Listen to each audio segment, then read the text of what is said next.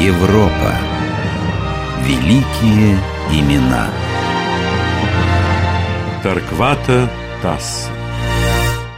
Италия. Феррара. Дом скорби имени святой Анны. 1579 год. Доктор, подойди сюда. Какой, какой, какой я доктор?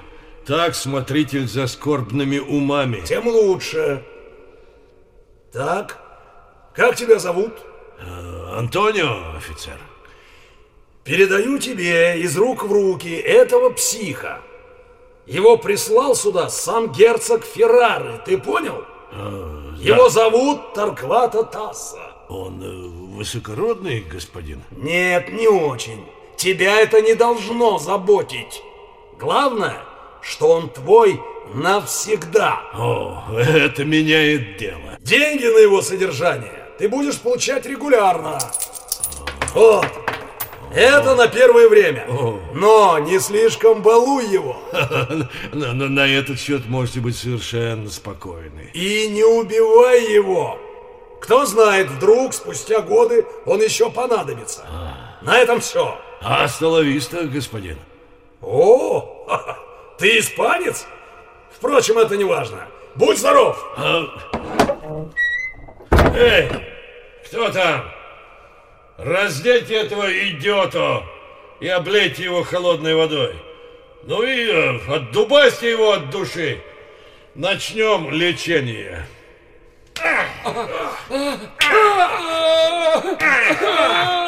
Ну ты, лока, псих. Ты чем так досадил герцогу, что он тебя навечно сослал в дурдом? Я сказал, что у него не будет ни законных, ни внебрачных детей. У импотентов их не бывает. За меньше людей отправляют на виселицу. Альфонсо оказал тебе великую милость, отправив на отдых. Ты вообще кто? Я поэт. Ну, Эльмас Гранде Поэта. Выдай-ка мне что-нибудь, ну? Ну хорошо, Ну, слушай. слушаю. Пою борьбу святую и борца, Исторгшего из плена гроб Господень, И мужество и храбрость и терпение Явил он в славных подвигах своих. Напрасно на него и ад кромешный, И Азия, и Африка восстали, Хранимый небом под святые стяги, Собрал он вновь рассеянных собратьев. Карамба, что за ерунда? Я ничего не понял. Ты можешь говорить нормальным языком? И, кстати, на-ка вот, оденься, а то синий стал ровно покойник. Спасибо. Попробую рассказать иначе. Попробуй. Хотя от высокой поэзии не останется и следа. Да не будь таким мембрило, дураком. Говори саму суть. Я попробую. Господь Вседержитель со своего небесного престола обратил всевидящий взор на Сирию, где станом стояло крестоносное войско. Уже шестой год воины Христовы ротоборствовали на востоке. Многие города и царства покорились им, но святой град Иерусалим все еще пребывал оплотом неверных читая в человеческих сердцах, как в раскрытой книге, Бог узрел, что из множества славных вождей лишь великий Готфрид Бульонский в полной мере достоин повести крестоносцев на священный подвиг освобождения гроба Господня. Архангел Гавриил понес Готфриду эту весть, и тот благоговейно принял Божию волю. Все равно ничего не понял. Это про что? Это о первом крестовом походе. А когда это было? Почти 500 лет назад. О, кто ж может знать, что тогда было? Ни тебя, ни меня тогда еще не было в помине. Да что там нас? Прадеды наши еще пеленки не запачкали. Зато все это описано. В 1095 году византийский император обратился за помощью к христианским правителям Европы с просьбой о помощи против мусульман. Во Франции, в Клермоне, был создан собор, на котором выступил тогда еще аббат, а потом папа Урбан II. И что, кто-то не поленился записать, что он тогда сказал? И сейчас эти слова можно услышать вновь? Конечно. Урбан сказал. Всем идущим туда, в случае их кончины, отныне будет отпущение грехов. Пусть выступит против неверных бой, который должен дать в изобилии трофей. Земля-то молоком и медом. Достанут ныне воинами те, кто раньше являлся грабителем, сражался против братьев и соплеменников. Кто здесь горестен, там станет богат. И все, кто слышал эти слова, воскликнули «Так хочет Бог!» Так хочет Бог! Так хочет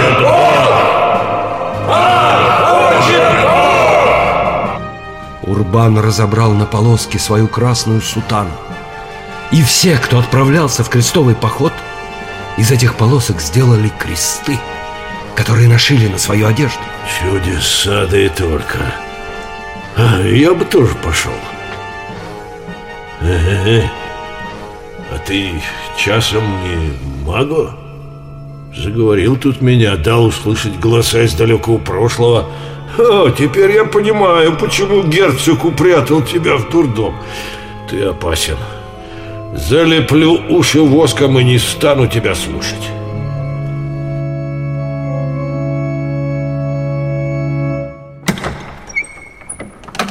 Вот твоя еда. Хлеб и вода. Я не хочу есть. Я не слышу тебя. Мне это все равно. Пока ты меня не слышишь, я продолжу рассказывать о первом крестовом походе. Видя, что оплот врагов Господних едва не пал, царь преисподней созвал своих бесчисленных слуг, бесов, фурий, химер, языческих богов, и приказал всей темной силой обрушиться на крестоносцев.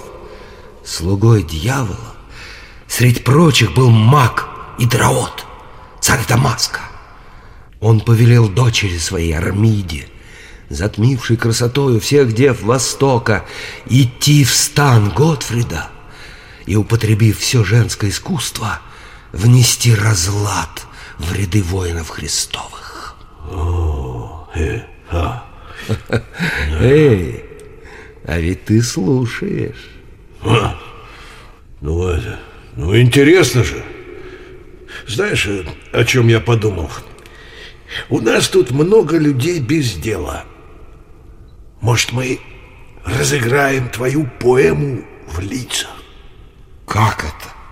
По временам ты демонстрируешь такую тупость, что я начинаю думать, что ты и вправду ненормальный. У нас есть Мавр. Пусть он изображает и этого, и Драота, а? А, Да, есть и красавец, скорбный умом. Чем не Армида? Ну, а я мог бы изобразить кабальеру Готфрида, а ты, Тарквата... Подожди, подожди, Антонио, я еще не дал согласия, чтобы мою бессмертную поэму... Мой дорогой друг, ты у меня в гостях уже два года. И за это время должен был понять, что требования администрации – закон для пациентов. Если я о чем-то прошу тебя, то у тебя просто нет возможности поступить по-своему. Компренде? Знаешь, я могу просто замолчать. Я могу симулировать потерю памяти. О, о, о, ты же знаешь, что у нас есть методы, чтобы заставить человека делать то, что нам надо. С психами, не забывай, что и ты к ним относишься, можно не церемониться. Хотя, по моим наблюдениям, только здесь и есть нормальные люди. А за стенами больницы Святой Анны там сумасшедший дом. Ну, если так, то давай попробуем.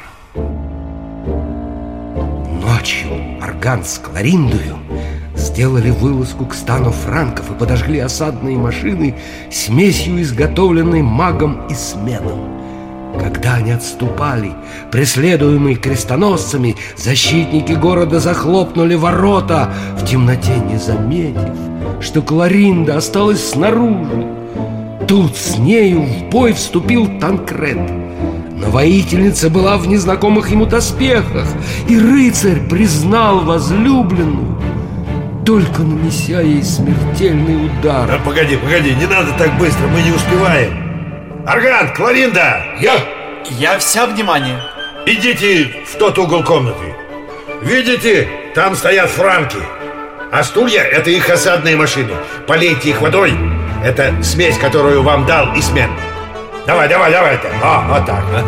И быстро бегите от франков к нам. Франки, а вы куда смотрите? Задержите их!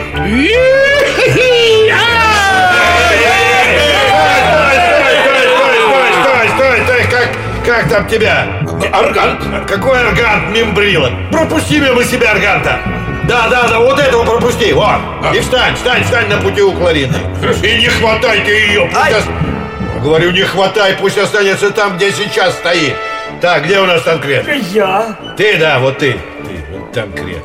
Сразись с Клариндой! А я с женщинами не дерусь! А ты не знаешь, что она женщина! Ты думаешь, что это вражеский рыцарь! Ну, дерись с ней понарошку, не в полную силу. Так, вот вам деревянные И мечи. мне, и мне. Так, тебе, на, тебе. Начинай. Так, давай, давай, давай. Вот. Давай. Так. Ну чего? Ай, что, ай? Ты, ты закали ее, закали! Кларинда, не вешайся ему на шею, ты же убита! Правда? Ай, фу. Ну все, на сегодня хватит. Все свободны! Ну, Тасса, как тебе? Инсценировка поэмы «Завоеванный Иерусалим»? Как? Да это просто сумасшедший дом какой-то. Не какой-то, а святой Анны, где все мы и находимся.